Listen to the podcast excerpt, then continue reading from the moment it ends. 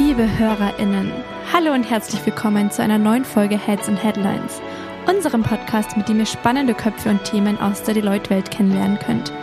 Informativ und inspirierend, offen und unterhaltsam und gerne auch persönlich. In Folge 8 sprechen wir heute mit der Deloitte New Generation sozusagen über das zurzeit omnipräsente Thema Gen Z. Hallo zusammen, ich bin Marie, 25 Jahre alt. Und ich bin Sophia und ich bin 23 Jahre alt und somit gehören wir beide der Gen Z an. Der Gen Z sind alle Personen zugehörig, die zwischen 1997 und 2012 geboren wurden. Dieses Thema wird ja zurzeit überall in der Medienwelt heiß diskutiert und auch die Leute hat dazu eine Studie herausgebracht und zwar die Gen Z and Millennial Survey. Dazu wollen wir uns heute mit Personen der Gen Z unterhalten hier im Podcast. Wir starten heute mit Julia. Hallo.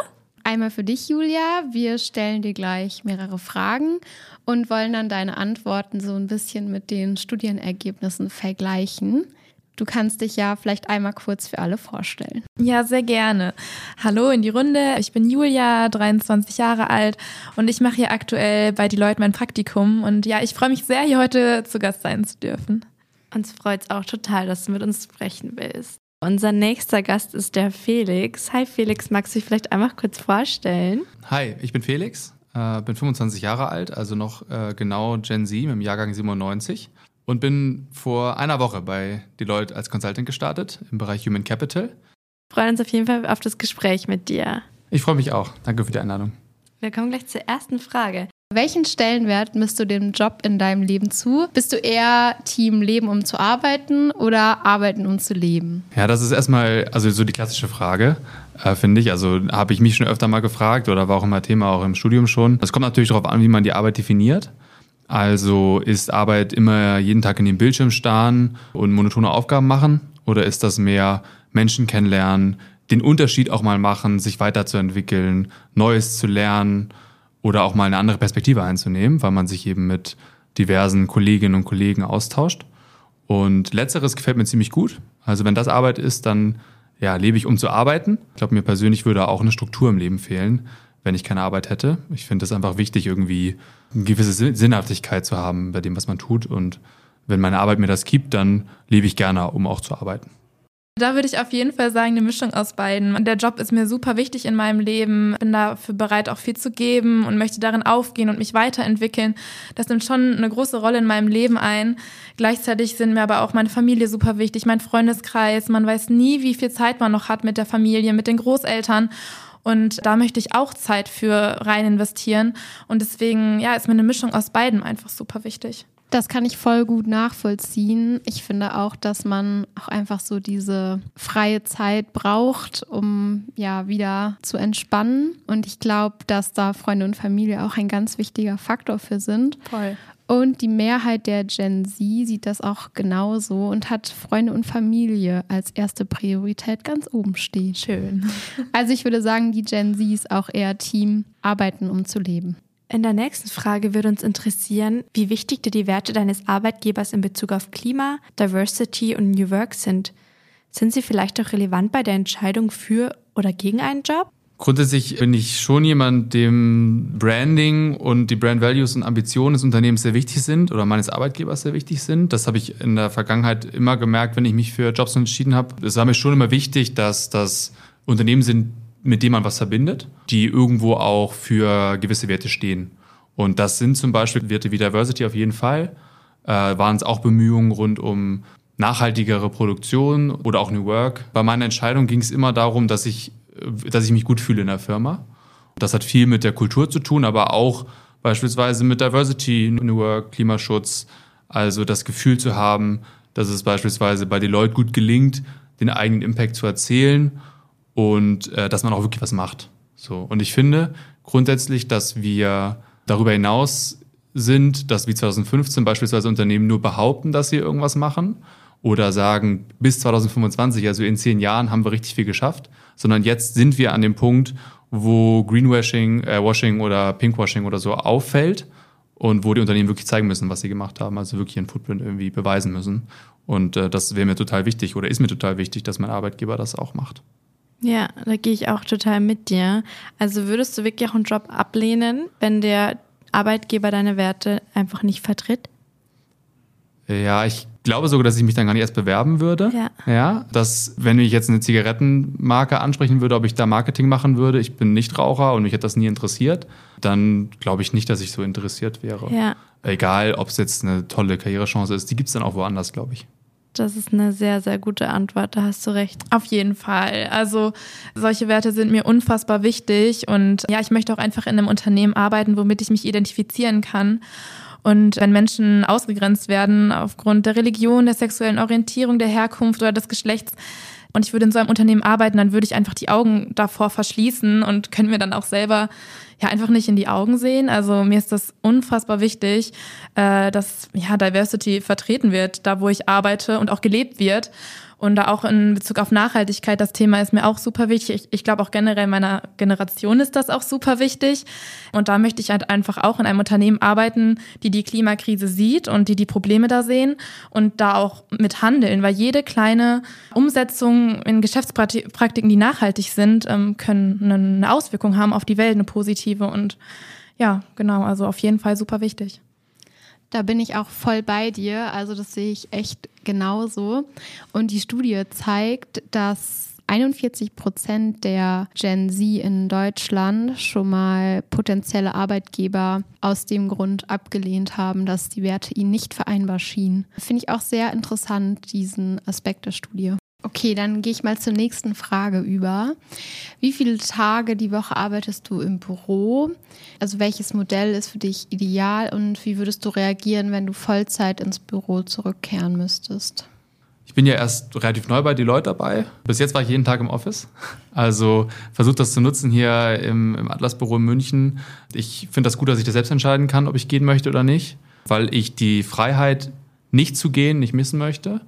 Also das Homeoffice oder auch mal aus einer anderen Stadt zu arbeiten. Ich komme eigentlich aus der Nähe von Hamburg und wohne jetzt seit ein paar Jahren in München und dann mal bei der Familie zu sein und dann Homeoffice zu machen, finde ich super. Und ich glaube, das ist auch so ein Thema, wenn man das einmal ermöglicht als Unternehmen, ist es ganz schwer, das den Mitarbeitern wieder wegzunehmen. Also ich glaube, wenn jetzt eine, eine Kultur sich verändern würde und wir müssten alle immer ins Office kommen, dann glaube ich, wäre da schon ein bisschen Widerstand. Ich glaube, ich wäre nicht ganz vorne mit dabei, also ich bin einfach gerne im Büro. Ich finde es cool, die Kolleginnen und Kollegen persönlich zu sehen. Aber natürlich ist diese Freiheit schon, schon echt viel wert. Und gerade seit Covid hat sich da ja echt viel getan und, und das finde ich auch total gut. Und da wird sie auch noch viel tun, da bin ich mir sicher. Ich habe schon vor Corona Jobs gehabt, da äh, musste ich auch immer hingehen ins Büro und mir ist das auch unfassbar wichtig, dass ja man einfach mit den KollegInnen in Austausch ist und sich auch mal persönlich sieht, gemeinsam lunchen geht. Ich finde, das ist so, so, so wertvoll einfach auch in der Unternehmenskultur. Und ähm, ja, genau, ich, ich liebe es auch, remote zu arbeiten, muss ich auch ehrlich dazu sagen. Also das ist schon ein Privileg, was man hat, was man auch hier bei die Leute hat.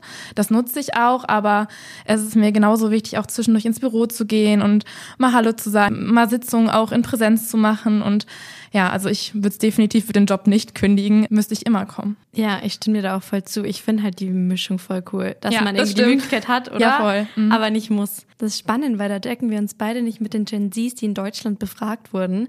Denn da würden wirklich 77 Prozent ihren Job kündigen, wenn Ach, die spannend. ja, jeden Tag kommen müssten ins Büro. Okay, dann kommen wir zur nächsten Frage. Wie empfindest du deine persönliche Work-Life-Balance und vielleicht was tust du auch für deine Work-Life-Balance? Ich persönlich finde bei Work-Life-Balance immer interessant, dass man das wirklich so trennt. Also sagt, mein Leben ist das eine und die Arbeit ist das andere. Ähm, das kommt natürlich wieder auf die Definition an, was ist eigentlich Arbeit. Ähm, und ich persönlich finde, dass ich eine sehr sinnhafte und auch zufriedenstellende Arbeit betreibe. Also mir macht das sehr viel Spaß, was ich mache und ich habe den Eindruck, dass ich einen Unterschied machen kann, also einen, Impact habe, ja? äh, wie man bei den Leuten sagen würde. Und ähm, das bedeutet, Work-Life-Balance ist für mich kein, kein Gegensatz, sondern eher was, was ganz eng zusammengehört. Und natürlich freue ich mich auch, Freizeit zu haben. Und äh, vor allem, ich persönlich entspanne am besten, wenn ich laufen gehe. Also ich gehe sehr viel joggen. Und ähm, das gerne abends. Dann habe ich nämlich Zeit, über den Tag nachzudenken, auch über den nächsten Tag nachzudenken. Oder einfach mal gar nicht zu denken, im besten Fall. Äh, Gerade bei längeren Läufen klappt das ganz gut. Und ähm, dann muss man natürlich aufpassen, dass man bei viel Work auch dem Live entsprechend Zeit einräumt. Also, dass man, dass man darauf achtet, dass man sich auch diese Zeit eben nimmt. Ja, auf jeden Fall. Das muss sich alles die Waage halten, ne? Julia, hast du schon mal ein Sabbatical genommen oder denkst du darüber nach, das zu tun? Beziehungsweise jetzt sind wir ja gerade alle ja noch im Praktikum, aber vielleicht auch wenn wir mal fest einsteigen. Ist das für dich eine Option?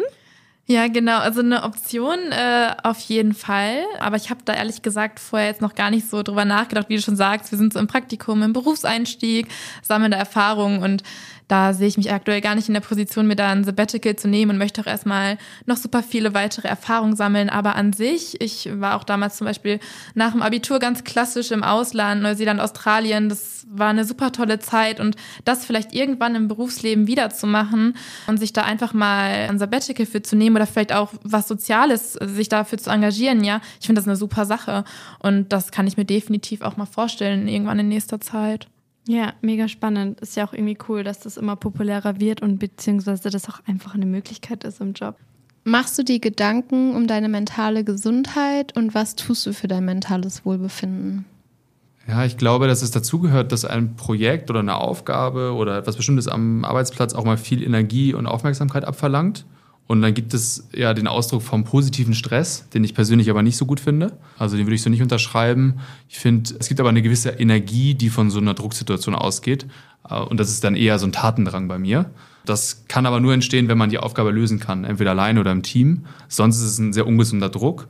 Und äh, wenn ich jetzt auf Dauer so einen ungesunden Druck hätte, also beispielsweise immer gewisse Zahlen erfüllen müsste, jeden Monat, jedes Quartal, oder merken würde, ich bin der Aufgabe nicht gewachsen, äh, alleine, und es gibt auch niemanden, der mir da weiterhelfen kann, dann glaube ich, wäre die mentale Gesundheit schon beeinträchtigt. Also dann glaube ich schon, dass, äh, dass das auch sehr ernste Folgen haben kann und äh, auch schon im jungen Alter. Also ich glaube nicht, dass ein Burnout ein Thema ist für 40-Jährige und ich glaube auch nicht, dass man denken sollte, wenn jetzt Mitte, jemand Mitte 20 ist und diese Probleme hat, dass die Person nicht belastbar ist, sondern ich glaube, das ist einfach eine sehr individuelle Geschichte.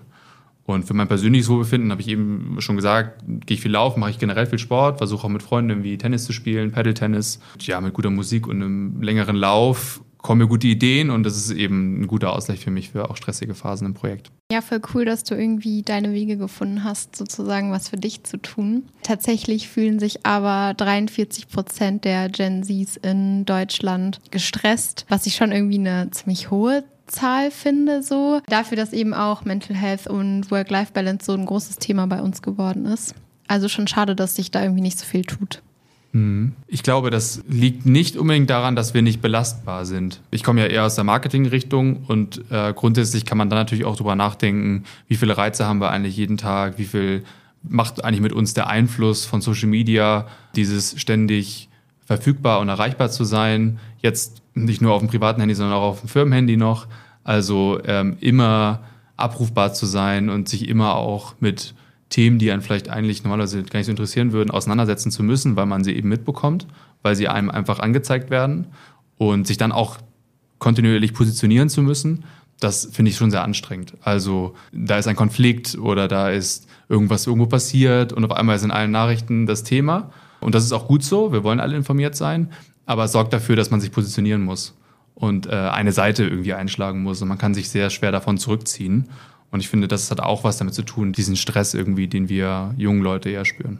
Und weil ja auch immer gesagt wird, also Stichwort Belastbarkeit, das wird unsere Generation ja irgendwie ein bisschen so vorgeworfen, dass wir nicht mehr arbeiten wollen, zugespitzt gesagt. Aber ich glaube einfach, dass gerade was du jetzt auch sagst, die ganzen Einflüsse und Reize über Social Media und dann am besten noch über zwei Handys, Tablet und privaten Laptop, Firmenlaptop.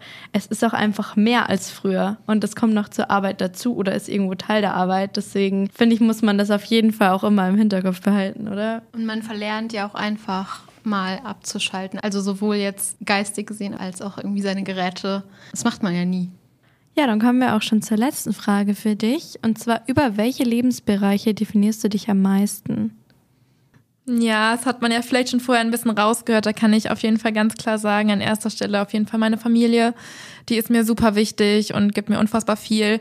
An zweiter Stelle würde ich dann aber auch tatsächlich direkt meinen Job setzen, äh, weil man einfach so viel Zeit damit verbringt und wenn man einen Job hat, der einem erfüllt, das ist mir auch super, super wichtig. Also ich glaube, dass ähm, Arbeit schon eine wichtige Rolle in meinem Leben spielt. Dieses Gefühl, etwas geschafft zu haben, vor allem im Team etwas geschafft zu haben, das macht mir total viel Spaß. Ich würde aber nicht sagen, wenn mich jemand fragen würde, wer bist du? Ich bin der Consultant bei Deloitte, sondern ich bin ein kreativer Mensch, der irgendwie gerne in der Natur ist und gerne Sport macht. Das wäre so mehr der Lebensbereich. Und wenn man das dann definiert als jemand, der lieber Freizeit hat, meinetwegen, wobei Kreativität zeige ich auch auf der Arbeit, glaube ich. Das heißt, du würdest dich mehr über deine Hobbys oder Sport und deine Eigenschaften definieren?